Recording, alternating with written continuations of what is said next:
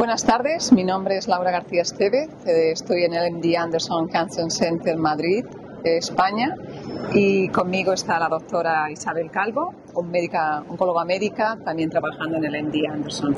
Estamos aquí en San Antonio 2019 y, y estábamos discutiendo cuáles son los, los astras más relevantes de este año.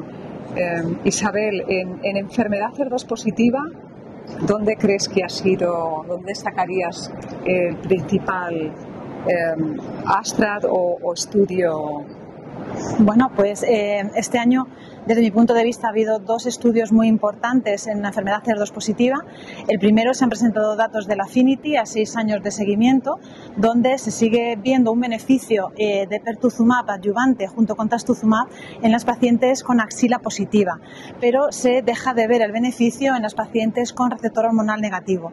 Por lo que a partir de ahora vamos a poner pertuzumab y trastuzumab adyuvante a aquellas pacientes CER2 positivas eh, con axila eh, positiva, pero no en, independientemente del receptor hormonal eh, que tenga, sea positivo o sea negativo. O sea que antes poníamos también incluso en las pacientes con receptor hormonal negativo. Exacto. y ahora ha, eh, ha salido negativo. Vale. Y en la enfermedad metastásica se ha presentado un estudio muy importante desde mi punto de vista, también publicado en New England, eh, con tucatinib un eh, inhibidor de tirosina quinasa del receptor ER2, un inhibidor oral,